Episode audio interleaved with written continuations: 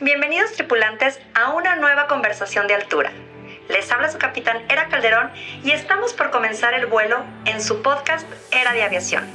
Un programa que tiene como objetivo ver con otros ojos a la industria aérea a través de conversaciones con los agentes de cambio que están haciendo que las cosas sucedan. Abrochen sus cinturones porque estamos por despegar.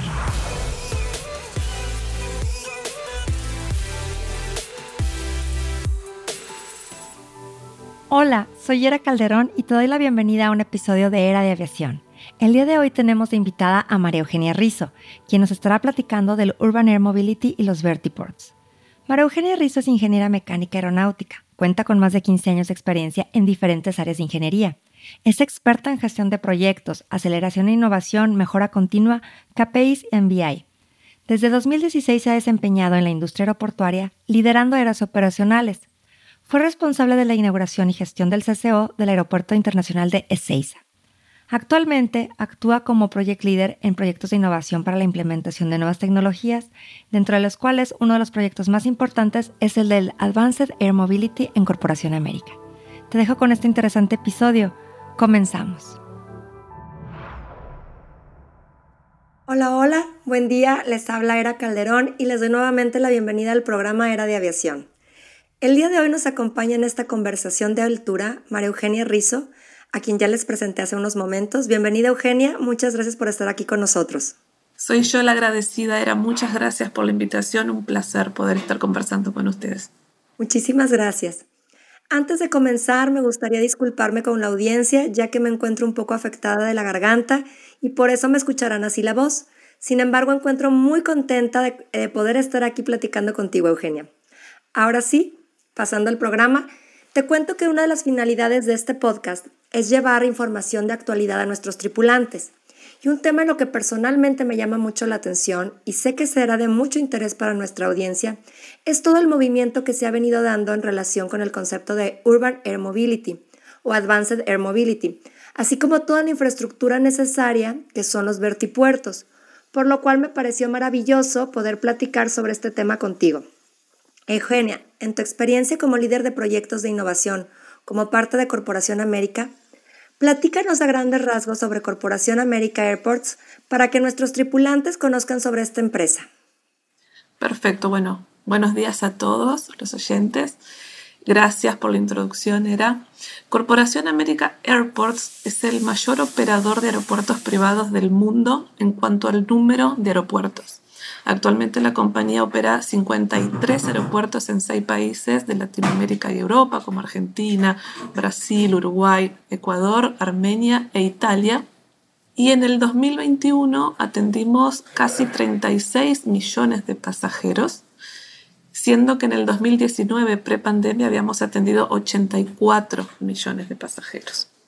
Corporación América Airports está en el mercado ya hace 22 años nos habilita a aportar un, conocimiento sustancial no solo para el mercado de transporte aéreo actual, sino también para los futuros nuevos segmentos como ser en este caso Advanced Air Mobility, segmento que ya venimos estudiando desde enero del 2021 con un grupo de trabajo interno dedicado a ello. Perfecto. Eh, ¿me, ¿me, podrías platicar con esta introducción que nos haces de Corporación América Airports? ¿Qué actividades empeñas en esta empresa, Eugenia, por favor? Bueno, actualmente yo soy líder de proyectos de innovación tecnológica. El proyecto más importante que estamos tratando es el de Advanced Air Mobility, que nació para hacer un diagnóstico situacional de este nuevo segmento y fue evolucionando para ver cuál sería el rol que Corporación América debiera cumplir para viabilizar la implementación de este nuevo segmento. Entendemos que es un segmento que eh, que va a funcionar, que va a entrar en servicio y nosotros como líderes del sector tenemos que colaborar y acompañar esa introducción. Así que hoy, hoy por hoy estoy liderando un equipo de 16 personas cubriendo todas las áreas de interés, infraestructura, operaciones, safety, security, la parte legal, para poder eh, desarrollar un MVP que nosotros llamamos en este nuevo segmento. La verdad me parece, me parece súper interesante eh, todo lo que abarca el Advanced Air Mobility. Pero si nos pudieras platicar para que los tripulantes sepan a qué se refiere o qué es el Advanced Air Mobility o como lo denominamos en español, movilidad aérea urbana. ¿Me nos puedes explicar un poco eh, sobre este concepto, Eugenia, por favor? Claro. Claro, claro. Advanced Air Mobility es un concepto desarrollado por la NASA originalmente, ¿sí? que refiere a un sistema de transporte aéreo que mueve personas y carga entre lugares que anteriormente no estaban atendidos o estaban subatendidos por la aviación actual, ¿no? la local y la regional y la interregional utilizando aeronaves que recién hoy son posibles de desarrollar, porque son aeronaves 100% eléctricas o híbridas. La tecnología previamente no nos permitía poder desarrollar una aeronave con estas prestaciones. Advanced Air Mobility en realidad integra los conceptos de Urban Air Mobility y Regional Air Mobility. Urban Air Mobility refiere a vuelos de corto alcance hasta 100 kilómetros, 120 kilómetros, y Regional Air Mobility refiere a vuelos de mayor alcance de estos 100, 120 kilómetros hasta 300, 400. ¿Por qué solamente escuchamos Urban Air Mobility? Porque hoy por hoy la tecnología disponible para desarrollar las aeronaves nos permiten alcanzar estos rangos 100, 120, 150 kilómetros. Ahora, para llegar a 400 kilómetros de distancia, ya se necesitan aviones híbridos o con otro tipo de tecnología. Así que en todos lados vamos a escuchar Urban Air Mobility. ¿sí? Eh, así que no, es incorrecto hablar de, de movilidad aérea urbana, al menos por ahora. Muy bien. Entonces, este concepto, como bien decías ahorita, nace de una, de una necesidad de atender ciertos vuelos que la aviación tradicional no atendía, ¿es correcto? Es correcto, es correcto. Nace para atender vuelos interurbanos e intraurbanos para un segmento de pasajeros que necesitaban un nuevo tipo de transporte para huir un poco de lo que es el ground transportation. ¿sí? Y poder ¿El tener el tráfico, el tráfico, totalmente. Y, y, también para transporte de carga, que ya lo estamos viendo. El transporte de carga por medio de drones ya es una realidad. Incluso ya hemos, eh, hemos sido testigos de transporte de órganos ¿sí? de órganos humanos para, para eh, ay, no me sale la palabra, para transfusión de órganos, ¿no? Entonces ya es una realidad. Entonces, el, el, objetivo de este nuevo segmento es trasladar personas y carga en el día a día, de forma más rápida, eficiente y sustentable, con una baja huella de carbono, justamente porque son eléctricos, ¿sí? Eh, intentando, como te decía, huir de las congestiones de todo lo que implica el ground transportation. En un contexto general, eh, Eugenia, entonces este tipo de transporte, como bien señalas ahorita, que inclusive eh, transporte de personas, transporte de carga eh, o, inclusive para, para transporte de, órganos para hacer este, una transfusión este, o, una, o una donación de órganos, atiende necesidades, pero de corta distancia, ¿correcto? O sea, ahorita como estábamos platicando, de hasta 100 kilómetros, ¿no? O sea, son relativamente cortas estas distancias en un área de una ciudad, un área urbana. Exactamente, exactamente. Este segmento está previsto que atienda, digamos, estas ciudades eh, que tienen una urbanización importante, pero también se, se, sabe que va a tener aplicaciones para comunidades desatendidas o para regiones geográficamente distantes que necesiten un nuevo modo de transporte. Las aplicaciones que estamos viendo eh, son tantas como tantos desarrolladores de, de aeronaves eléctricas hay para este segmento. Vemos que pueden ser misiones humanitarias, asistencia a emergencias, misiones militares incluso. Entonces vamos a ir descubriendo las aplicaciones a medida que vaya evolucionando el segmento. Pero sí nace para atender hoy eh, la gran demanda de transporte interurbano. Ya las ciudades vemos que están colapsadas de ground transportation, que estamos tendiendo a modalidades más sustentables, ¿sí? Entonces, cuando encontramos un segmento como Advanced Air Mobility, que reúne, que satisface varias de estas, de estas demandas, entendemos que es un, quiebre de paradigma, que nuevamente la aeronáutica está haciendo un quiebre de paradigma e introduciendo una nueva modalidad de transporte. Así que sí, va, va a atender a diferentes necesidades, inicialmente enfocado en lo que es la conexión de personas de forma interurbana. Fíjate que qué interesante, ¿no? Y sobre todo son temas que a lo mejor, eh, te lo comento personalmente en México, no se escuchan en el día a día y que son muy importantes que empezamos a conocerlos, sobre todo los que estamos dentro del sector aéreo. Eh, en este tipo de, de, movilidad, ¿qué tipo de aeronaves utiliza el Advanced Air Mobility? Sí, ahí te, te, respondo, pero déjame retomar un poquito lo que me comentabas antes. No hay problema que en México no se esté escuchando. Es un segmento realmente nuevo, ¿sí? Que recién ahora los fabricantes están comenzando con las pruebas de prototipo. ¿sí? Se espera que la normativa eh, que soporte este segmento esté lista en dos años, ¿sí? Dos años, para poder certificar los aviones en el 2024, 2025 certificar los vertiports, certificar las fábricas, con lo cual la entrada en servicio sería en el 2026, quizás un poco antes si somos más optimistas. Eh, eh, hay muchas ramas, digamos, en el mercado. Pero no te preocupes porque eh, estoy segura que ya este año en México y en el resto de la, de la región va a ser un concepto bien instalado. Ahora bien, ¿qué, ¿qué tipo de aeronaves se utilizan? Son los ya famosos al menos para mí, eVTOLs, que significa Electric Vertical Takeoff and Landing, ¿sí? aunque claro que existen otros modelos como eSTOL de despegue en distancias cortas. Pueden funcionar con sistemas eléctricos híbridos, 100% eléctricos, que son la gran mayoría que son 100% eléctricos, o potencialmente en un futuro pilas de combustible de hidrógeno. ¿sí? No, no, quiero entrar en ese tema porque la verdad es que es bastante más complejo, pero hoy por hoy son 100% eléctricos. Están pensados para ser autónomos. La concepción de todos los eVTOLs están pensados para ser autónomos, aunque existe un consenso, un entendimiento que al comienzo de las operaciones serán piloteados, ¿sí? Van a tener que tener un piloto. Entonces vos ves que los eVTOLs si bien están eh, concebidos para ser autónomos, tienen el puesto de pilotaje y además, eh, y además tienen, tienen los asientos para llevar pasajeros.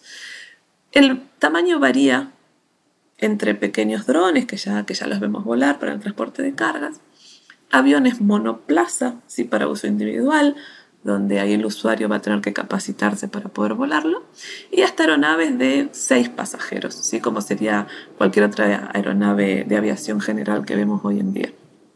Pero te decía, los modelos son tan amplios, tan diversos, tan innovadores como emprendedores hay en el segmento. Fíjate que esta parte, te digo, a mí en lo personal me llama mucho la atención, porque como bien señalas, puede haber aeronaves que transporten hasta seis pasajeros, ¿correcto? Lo que estábamos viendo, de dos a seis pasajeros, piloteadas inicialmente presencialmente, pero la idea es que sea a distancia, ¿no? Remotamente. La verdad que todo este concepto es como facilitar el transporte de, de las personas y de la carga, ¿no? Sí, sí, totalmente. E, es eso, es tener un segmento completamente autónomo que le brinde, obviamente, seguridad al pasajero, pero agilidad. Vos imagínate que, que ¿cómo, ¿cómo, se está pensando ya? Vos pedirías, reservarías tu lugar en el eVTOL a través de un aplicativo, como, bueno, como cualquiera de estas empresas de ride sharing, ¿ok?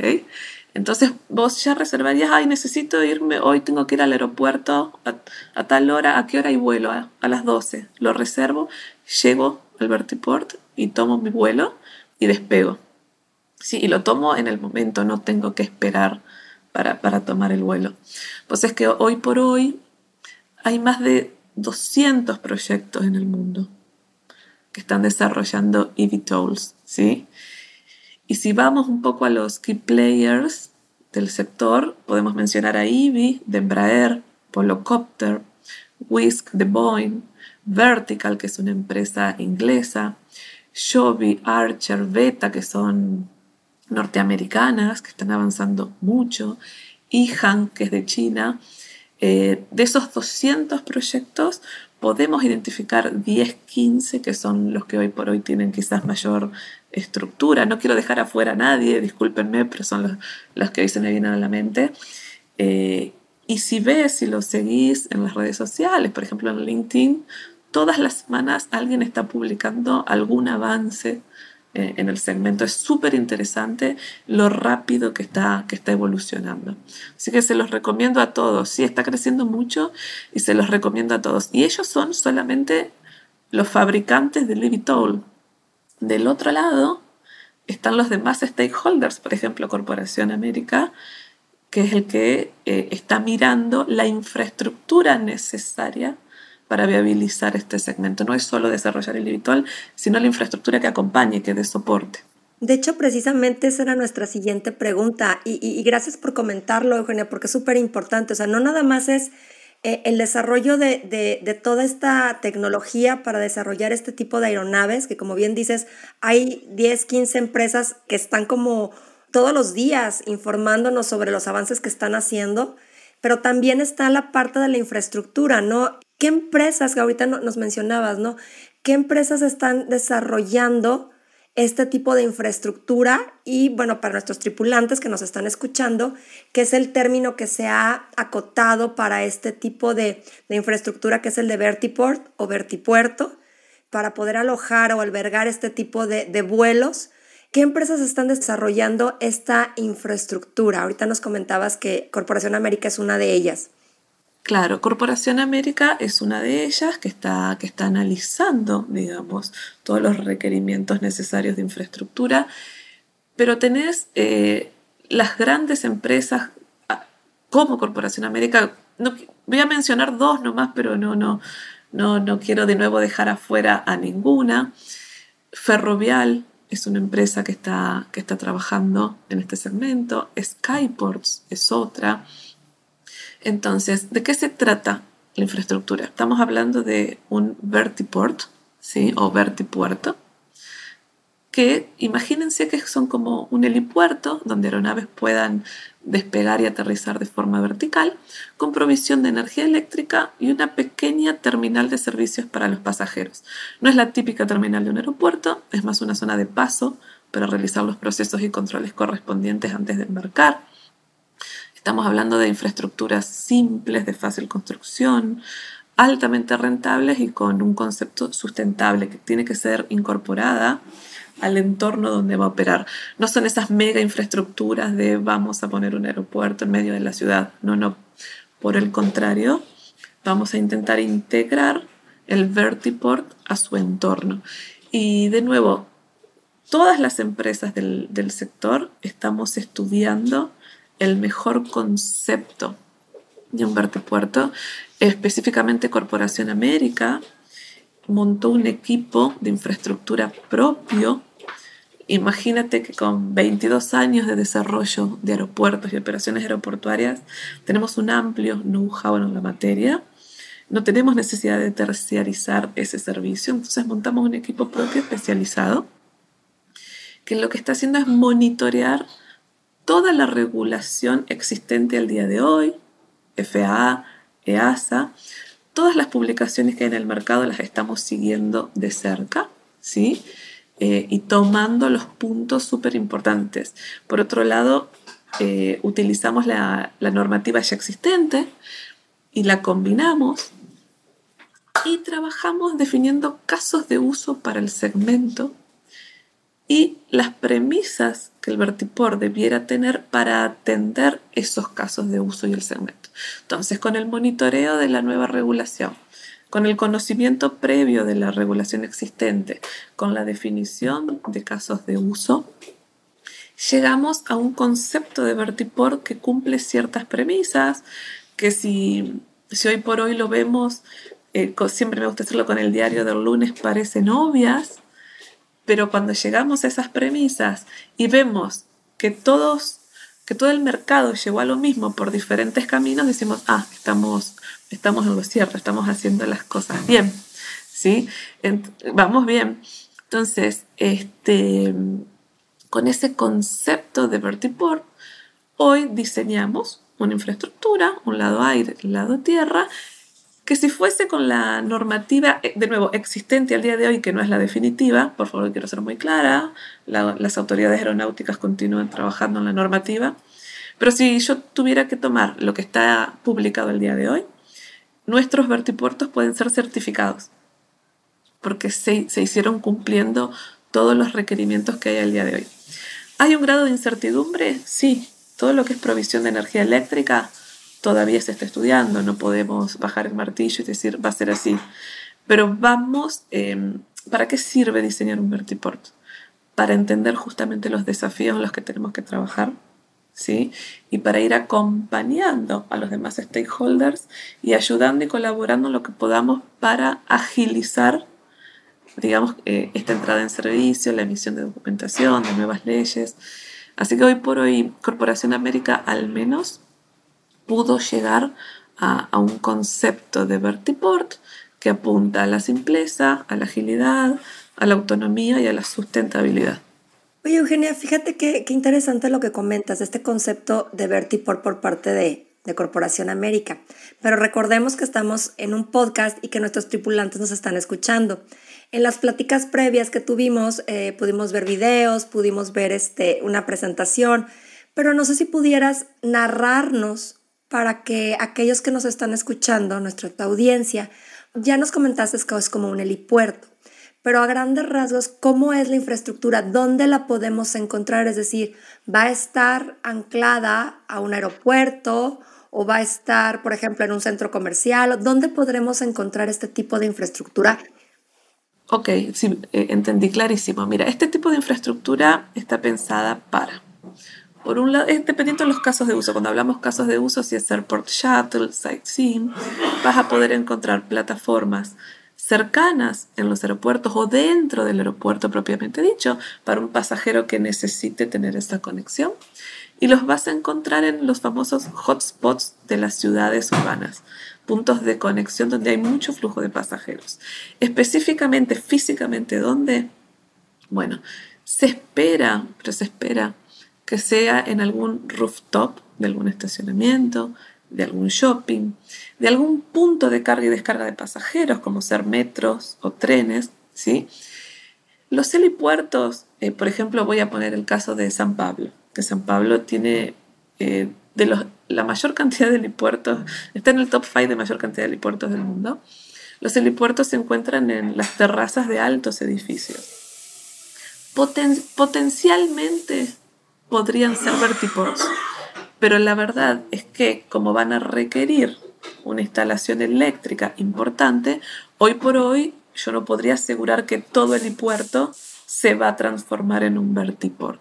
Sí, tiene el potencial, ¿ok? Pero la idea es que los vertiports conecten grandes puntos de tráfico de personas, digamos.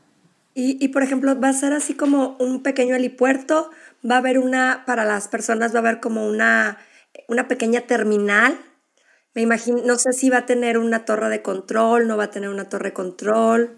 Por, por el momento no va a ser, eh, va a ser mucho más simple, de, por ahí lo, lo que imaginamos. Va a tener una pequeña terminal, ¿sí? Donde los pasajeros solo estén de paso, ¿sí?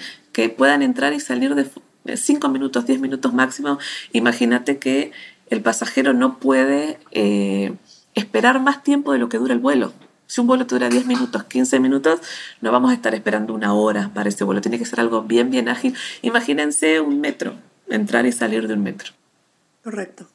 Muy bien, sí, esto es, esto es precisamente para que, para que nuestros tripulantes eh, puedan imaginar cómo es el tipo de infraestructura, ¿no? Y, por eso te lo preguntaba. Ahora bien, entonces... Y torre de control, perdón, y torre de control, hoy por hoy se estima que, se va a utilizar el mismo control de, tráfico aéreo que utilizan los helicópteros en las ciudades, ¿no? El taxi. Ah, perfecto. Pero esto, ese es un gran desafío aún que todavía se está estudiando. Claro, pero esto ya nos da una noción de cómo, cómo se visualiza que opere, ¿no? O sea, bajo a lo mejor ya sistemas que están ya implementados y que se, se irá adhiriendo este, este tipo de tecnología o de estos vuelos a la industria ya existente, ¿no? Sí, sí, sí. La idea es que se integren. Eh, por ejemplo, cuando hay gente que piensa, ay, pero va a competir con el helicóptero el helicóptero tiene otras prestaciones. El helicóptero tiene un alcance mucho mayor, tiene, capacidades de carga mucho mayores. Yo creo que se van a complementar. La idea es que esto llegue para complementar otros modos de transporte ya existentes. Y la mejor forma de hacerlo es ver de qué forma podemos reutilizar ya la tecnología que acompaña otros modos de transporte para hacer viable este. Oye, pues, podría, creo yo, más bien competir, como lo que comentabas, ¿no? Con estos eh, servicios de transporte a los que llamas por una aplicación, van y te recogen y te trasladan, ¿no? Pero aquí estaría maximizado por porque es menor tiempo, más ágil, eh, más sustentable, tal vez. Mira, yo no me atrevería a decir que va a competir. ¿Por qué? Porque lo que estamos viendo es que ya empresas de ride sharing están desarrollando aplicativos para que ya puedas pedirte un auto y el auto te lleve al vertiport y del vertiport te tomes el eVTOL. O sea, Entonces, va a ser en conjunto. Van va a ser en conjunto, va a ser, nos gusta decir, va, nos gusta, el, este segmento implementó el concepto de ecosistema. Entonces hay un nuevo sistema que está surgiendo donde todos somos colaboradores. No, no hay grandes competidores, sino que todos colaboramos en el segmento. Así que yo no creo que, que compita con ride sharing, por el contrario, se va a complementar. Excelente. De, acuerdo a lo que hemos estado platicando, Eugenia, y en tu experiencia, ¿cuáles son los mayores desafíos que tú consideras que presenta este tipo de transporte o movilidad? Bueno, hoy por hoy podemos decir que los dos mayores desafíos son el suministro de energía. ¿sí? Los eVTOLs demandarán no solo una cantidad considerable de energía, sino una potencia. Necesitan ser cargados de forma rápida ¿sí? para poder cumplir con las frecuencias diarias. Entonces el tema de, suministro de energía es todo un issue que hoy se está estudiando. Y también, como mencionamos, el control de tráfico aéreo. ¿sí? En una primera instancia la demanda sería baja, pero a medida que esta demanda vaya creciendo, el control de tráfico aéreo va a jugar el papel fundamental en el segmento para garantizar las operaciones. Después sí también está la localización de los vertiports en zonas urbanas. ¿Por qué? Porque si bien la infraestructura en sí es simple, no deja de ocupar metros cuadrados interesantes. Entonces ahí entras a competir con lo que es real estate, entonces, encontrar los puntos de localización rentables para todo el ecosistema, eh, entendemos que, que, va a ser un gran desafío. Y por último, la aceptación pública. Algunos dicen que la aceptación pública, porque a las personas, todo lo que sea eh, algún producto innovador al principio le genera desconfianza. Yo no estoy tan, yo personalmente me hago cargo, tan de acuerdo. Yo creo que el mercado está preparado para, nuevas tecnologías cada vez más. Pero sí tenemos que tener en cuenta cuáles son los intereses de nuestros futuros clientes y de la población en general que va a ver eh, nuevas aeronaves volando, digamos, en el cielo. Y transversal a todo esto está lo que es la regulación y la normativa y las leyes locales y estaduales que tienen que acompañar en tiempo y forma. Fíjate que me, yo creo que de, todos estos puntos que dices son súper interesantes. Sin embargo, me llama la atención y como bien dices, lo de la aceptación, ¿no? Por parte del público.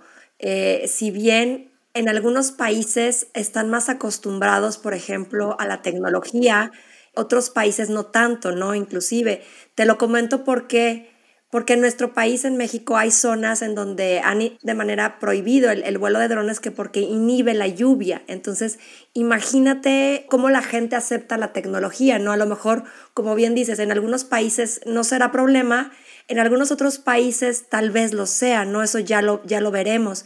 Pero sí me llama mucho la atención cómo ustedes, como desarrolladores de esta tecnología, ya están conceptualizando o ya lo están previniendo que pueda ser un desafío la aceptación de los pasajeros, o sea, del público en general? Es fundamental tenerlo en cuenta. No podemos pensar en que vamos a desarrollar una tecnología completamente nueva y la vamos a forzar, vamos a forzar el ingreso. No, la población es nuestro stakeholder más importante. ¿De qué sirve? ¿De qué sirve diseñar eh, el mejor eVTOL de todos si no lo vas a poder utilizar porque la gente no le va a interesar. Si no se logra vender, eh, no es innovación. ¿sí? Eh, entonces, si lo tenemos en cuenta, sabemos que a la gente primeramente le interesa entender de qué se trata, después comienza con las consultas lógicas, la desconfianza lógica, eh, pero eh, yo de nuevo, esto lo, digo yo particularmente, creo que esa barrera la podemos superar más fácilmente que otras, porque si entendemos que, que funciona como un helicóptero, ¿sí?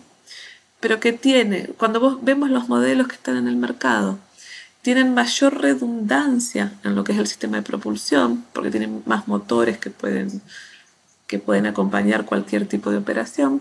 Entonces, cuando empecemos a comentarle a la gente que, que estas aeronaves, si ya son certificadas, ya cumplen con todos los requisitos de seguridad, entonces que por ese lado no había problema. Que por otro lado son silenciosas, porque al ser eléctricas, motores eléctricos, el nivel de ruido baja entre 5, 6, 7 veces versus un helicóptero. No hay emisiones, ¿no? No, eléctricas. no hay emisiones, exactamente, que no hay emisiones. Eh, entendemos que la aceptación no debería, no, debería demorarse mucho, que, que poco a poco irían aceptando, digamos, este nuevo modo de transporte. Qué interesante. Bueno, todo me parece fascinante a mí. Es, este es un tema que de verdad a mí me encanta.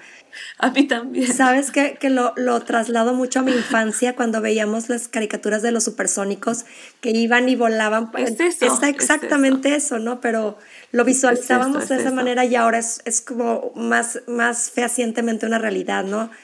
Eh, ¿Qué beneficios presenta este tipo de movilidad o transporte, Eugenia? digo, ya de los que ya comentaste.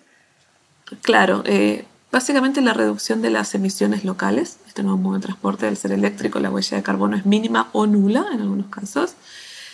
Como hablamos al principio, ayuda a disminuir la congestión de lo que sea ground transportation. Ahorra tiempo en las grandes ciudades, ahorra mucho tiempo y optimiza la logística del transporte de carga. Sobre todo cargas quizás de mayor valor Hoy por hoy todo lo que sea logística de carga por tierra en grandes ciudades está cada vez más, más complejo. Si bien hay empresas que han logrado sortearlo, de nuevo este segmento viene a eh, colaborar, a complementar un poco más la, logística de carga. Así que esos son los, los beneficios que identificamos hoy. Ya, hay algunas empresas que están innovando en este tipo de transporte de carga por drones, ¿no? Ya, ya lo, lo hemos oído, lo hemos visto, pero este, estamos hablando de cargas, como tú bien dices, de mayor valor o de mayor peso, ¿no? Me, me, imagino. Sí, sí, de, de, eh, el segmento quizás, sobre todo al comienzo, recordemos que esto, esto tiene vida, no va a ser fijo, va a ser algo dinámico sobre todo al comienzo, quizás los costos sean mayores, entonces lo que valga la pena es transportar cierto segmento de carga. Pero a medida que la demanda crezca y, se vaya popularizando, yo creo que, la carga va, va, a variar muchísimo. Lo que sí, y vuelvo creo al comienzo que lo mencionamos, lo que es el soporte a emergencias médicas y a suministros médicos se está estudiando muy en serio. Hay empresas que están específicamente mirando esa aplicación, que ya están pensando en cómo va a cambiar la logística de suministros médicos. Súper interesante. E, esa parte creo que fue, mm, digo, nos tocó vivirla ahora con la pandemia, que a ciertas zonas llegaban a entregar suministros médicos con ciertos drones. Ya, ya empezó esa parte, ¿no? Ya algo que también no, no, no podíamos eh, visualizar, pero que ahora es una realidad y que como bien dices, ¿no? El área, el área a lo mejor médica lo está visualizando para el transporte de, eh, de, de estos este, eh, utensilios médicos, ajá, en general, vacunas, suministros, lo que sea, ¿no? Yo creo que es súper importante cómo va avanzando la tecnología para beneficiar a la sociedad en general, ¿no? Sí, sí, exactamente, exactamente. Así que esperamos que este segmento pueda atender diferentes demandas, no solamente un pasajero interurbano que necesite trasladarse de un punto al otro. Ahora bien, a lo mejor retomando un poquito el tema de los vertipuertos, de los vertiports, esta infraestructura mucho más simple, mucho más, este, como dices, como un hotspot, este, ¿qué beneficios trae este tipo de infraestructura, ¿no? Porque sabemos que los aeropuertos construirlos son obras magnas, ¿no? O sea, son muy grandes, de mucha inversión. ¿Qué diferencia o qué beneficios tienen la, infraestructura de los vertiports? Bueno, voy a hablar eh, en referencia a lo que desarrollamos nosotros, en lo que estudiamos nosotros. Estamos pensando en estructuras ágiles, ¿sí? que sean de fácil y rápida construcción con un bajo impacto medioambiental. Eh, la famosa certificación LEED, ¿sí?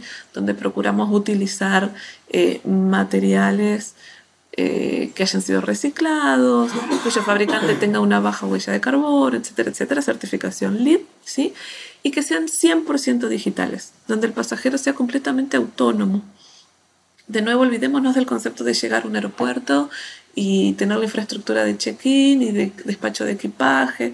No, no, va a ser un concepto mucho más ágil, donde el pasajero va a tener a disposición tecnología para hacer todo de forma autónoma y así de nuevo eh, reducir el tiempo que le va a llevar tomarse un Evitol.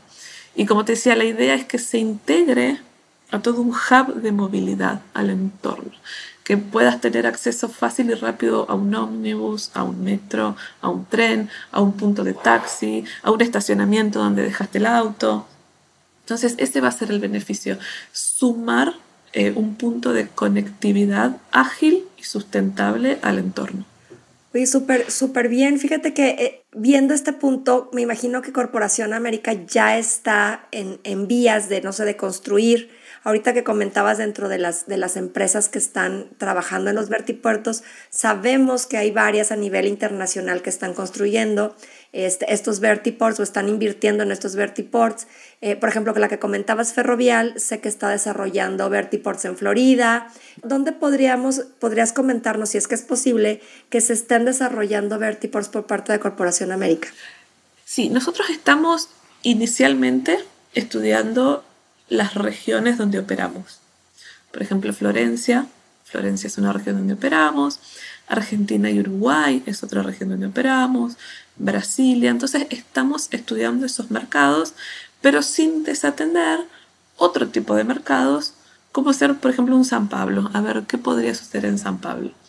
¿Tenemos una decisión tomada? No, no, no. Estamos viendo realmente dónde se podrían desarrollar rutas de interés, dónde podría haber demanda y son los mercados que conocemos, digamos, donde estamos operando ya hace varios años. Eh, entonces sí, hoy por hoy estamos dedicándonos, por ejemplo, a Florencia. Conocemos el sector, tenemos el, el aeropuerto de Florencia y Pisa. ¿Qué tipo de demanda podríamos tener? Bueno, turística. Allá el fuerte es el turista, que necesita trasladarse en una ciudad altamente congestionada de forma más rápida. Bueno, ese, ese sería sería un caso de uso bien interesante. Pero también tenemos, como te decía, Argentina y Uruguay, que están separados por el Río de la Plata, con distancias relativamente cortas, ¿por qué no pensar eh, en alguna ruta así? Entonces estamos comenzando a ver ese tipo de mercados, de nuevo, donde nosotros operamos y que conocemos qué tipo de demanda podría haber. Pero después en el mundo, como decía, Ferrovial está en Florida, tenemos ADP para, para París, eh, en Asia hay mucho desarrollo de vertiports, Air Asia está pisando muy fuerte, entonces eh, no, creo que ya lo dije dos veces, lo digo por tercera vez, no quiero dejar afuera a nadie porque la verdad que todo el mercado de transporte aéreo se está involucrando para la entrada en servicio. Fíjate, tengo yo, y esto me, me, me, parece muy relevante, ¿no? Porque aunque pareciera que es un tema muy nuevo, muy novedoso, tengo dentro de las notas que, estuve preparando para el podcast es que uno de los, de los primeros diseños que fueron presentados en un Congreso Mundial de Sistemas Integrales de Transporte o, o Sistemas Inteligentes de Transporte fue en Singapur en 2019 y por la empresa Voloport con el concepto de un, de un mini aeropuerto, ¿no? O sea, ya estamos hablando que de 2019 para acá ya hay cuatro años de, de desarrollo de, de, tecnología y que de cómo ha ido avanzando o evolucionando, me imagino que inclusive estos conceptos, ¿no? Ya hay uno eh, inaugurado en Londres, el primero, que si bien no vuela con eVTOLs, ¿sí? ya se inauguró el vertipuerto para empezar a ganar experiencia. Y, solo ganas experiencia y lo mejorás, lo optimizás, lo enriqueces operándolo con, con, los famosos proof of concepts. ¿sí? Por ejemplo, IBI de Embraer ya hizo eh, una POC en Río de Janeiro, uniendo eh, Santos Dumont con Barra de Tijuca con helicópteros. y ofreciendo tarifas muy bajas con varias frecuencias al día, y con lo cual ya varias empresas están comenzando sus POCs para realmente terminar de entender dónde tenemos que trabajar. Eh, y, no solo, mira, no solo las empresas eh, aeroportuarias o las líneas aéreas, las empresas automovilísticas se están metiendo en el segmento. Vos ves, por ejemplo, por mencionar una, Hyundai. Hyundai tiene desarrollado un concepto de Advanced Air Mobility fantástico que se lo recomiendo a todos, a todos los que nos están escuchando que, que lo vean, porque es un concepto completamente integral, tienen todo el ecosistema pensado no solo el, vertiport y el eVTOL, sino cómo te conectas con el vehículo en tierra. Entonces eh, vale, vale mucho la pena. Como dices, completa el ecosistema, ¿no? Llego al vertipuerto a través de un vehículo y de ahí me trasladan a, a, donde necesito llegar, ¿no?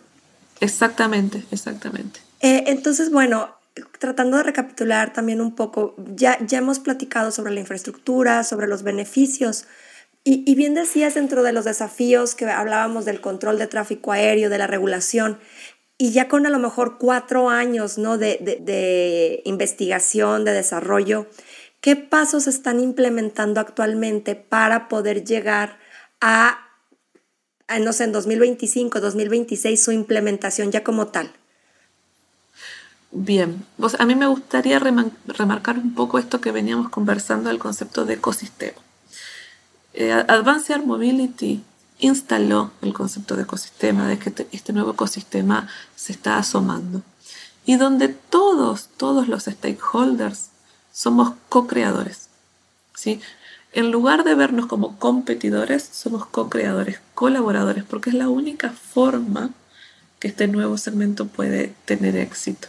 Y es por eso que también todas las semanas, si vemos en LinkedIn, eh, hay acuerdos siendo hechos todo el tiempo entre fabricantes, líneas aéreas, eh, desarrolladores de infraestructura, operadores aeroportuarios, todos están trabajando mancomunadamente para poder llegar a definiciones que atiendan las expectativas de todos, enriquezcan la cadena de valor, generen sinergia y con esto aceleramos la implementación.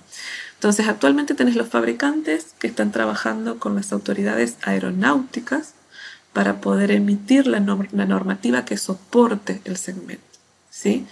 En paralelo se comenzó a trabajar con todo lo que sea sistema de control de tráfico aéreo, porque hay ciudades donde va a haber que modernizar el sistema de control de tráfico aéreo y adaptar los procesos actuales, ¿sí? Eh, actualizando lo que sean requerimientos operacionales que viabilicen la entrada. Entonces, tenemos fabricantes con autoridades aeronáuticas, organismos, eh, organismos locales que hacen todo lo que sea el control del tráfico aéreo y la tecnología que se necesita. Y transversalmente a todos están los organismos estatales y locales que tienen que actualizar la legislación ¿sí? Para acompañar el segmento. Entonces, nosotros tenemos fabricantes, operadores, control de tráfico aéreo, el público, que no lo dejamos de lado, y transversalmente todo lo que sea la legislación. Entonces, como te comenté, para tener una idea ¿no? y, llevarnos de, de para cuándo estamos viendo este segmento. 2024, 2025, certificación de aeronaves y de fábricas y de vertiports para entrar en servicio 2025, 2026. Y bueno, y de ahí a los Jetson estamos a cinco años más. 2030 eh, vamos a, a, ver los cielos como si, va, ojalá esperamos ver los cielos con eVTOLs volando, al menos en, grandes ciudades. Estaría increíble, ¿no? Es como, como que la ficción alcanza la realidad. Sí, sí, sí, sí. Oye, pues, pues eh, ya estamos preparándonos para el aterrizaje de nuestro programa. Para ir cerrando, en cuanto a tiempo, ya comentábamos los años, ¿no? Que realmente 2024 y 2025 para la certificación están a la vuelta.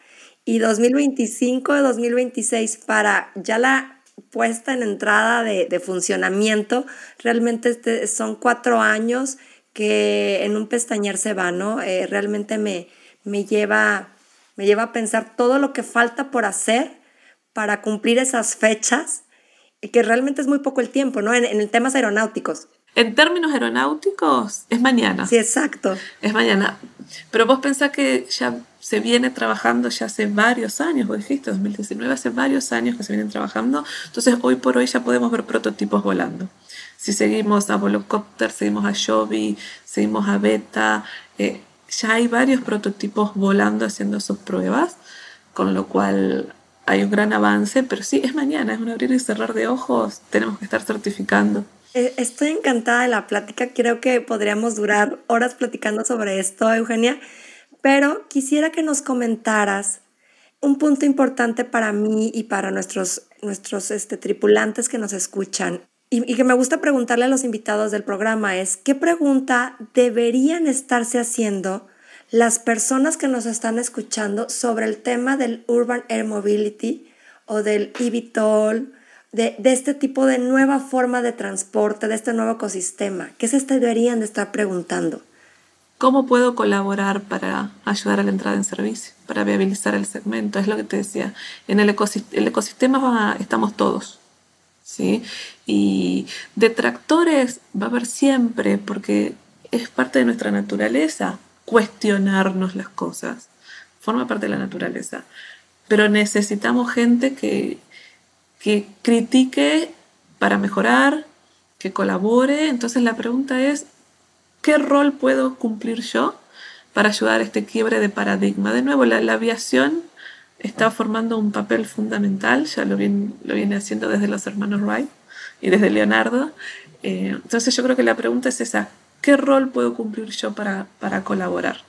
Eh, los pilotos empezar a preguntar cómo me voy a capacitar, va a ser fácil la, la, la, el traspaso de una aeronave a otra, puedo ser yo persona civil, un piloto de Vitol, cualquier consulta es válida y empezar a investigar y empezar a ver dónde podemos colaborar. Imagínate que esto sin, como decíamos, el apoyo del público en general y sin los organismos locales, estaduales, eh, no funciona. Así que la, la sociedad toda va, va, a colaborar a que, a que el segmento pueda entrar en servicio. Sí, forma un punto muy importante para el desarrollo de esta, de esta infraestructura y tecnología, ¿no? La, la sociedad.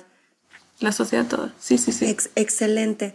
Bueno, eh, voy a tratar de recapitular un poco eh, los puntos que estuvimos, estuvimos señalando, nada más para como a manera de resumen.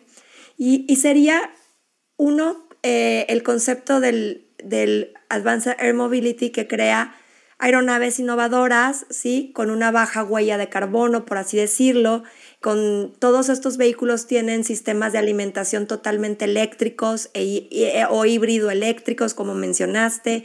Son altamente optimizados o automatizados para navegar de un punto a otro con mucha seguridad, con inicialmente o sin un operador humano a bordo, ¿no? Como, como lo veníamos comentando. Por parte de los vertipuertos podemos sintetizar en que son espacios de aterrizaje y de despegue de estos drones o estas aeronaves denominadas eVTOLs para labores de reparto de mercancía, como de transporte de personas a puntos eh, de una ciudad a otro, sobre todo en espacios o en, o en, tramos, por así decirlo, que la aviación tradicional no la está cubriendo y que necesitan de una agilidad en la, en la movilización. ¿Qué desafíos presenta esta movilidad? Pues lo como comentaste, ¿no? el desarrollo de la infraestructura, muy importante el control del espacio aéreo, ¿no? con lo que ya se cuenta, la regulación, eh, la normatividad y obviamente, y me encantó, es la aceptación de, de la sociedad, ¿no? de este tipo de movilidad urbana. Pero en contraste y también como sintetizantes tenemos lo que son la reducción de emisiones, que sea un transporte más sustentable, también la reducción del congestionamiento o del tráfico y muy, muy importante para las personas es el ahorro de tiempo ¿no? en, este transporte. No sé si se me haya pasado algún punto que quisieras enfatizar, este, Eugenia. No, no, y como beneficio también adicional, esto que hablábamos de, de la logística de carga, sobre todo para ciertos segmentos, como ser las emergencias médicas o, o suministros médicos. Pero perfecto, es, es eso. Pues eh, quisiera también comentarte que hemos aprendido de esta entrevista que pues todo este tema de, de Urban Air Mobility, Advanced Air Mobility, de vertipuertos, es un nuevo ecosistema que va a estar implementándose al ya espacio aéreo con el que contamos de manera tradicional y que pues bueno va a beneficiar a la sociedad eh, en general, ¿no? Pues no sé si quieras agregar algo más, Eugenia, que les quieras decir a nuestros tripulantes de, de qué te llevas de la plática de hoy. No, a mí, a mí me encanta poder compartir lo que hemos estado haciendo este último año. La verdad que independientemente de, de cuándo simplemente, de los desafíos y los beneficios, el aprendizaje del último año de este nuevo segmento es mucho y me gusta el espacio para poder compartirlo por esto que hablábamos, por la aceptación pública, porque la gente tiene que conocer lo que se está haciendo tiene que conocer lo que va a pasar en un par de años, no tiene que de golpe leer una noticia en el diario o ver algo volando. Y, tenemos que involucrarlos. Eh, esta plática ayuda para involucrarlos a todos en, este nuevo, en esta nueva era de movilidad. Así es. Muchas gracias.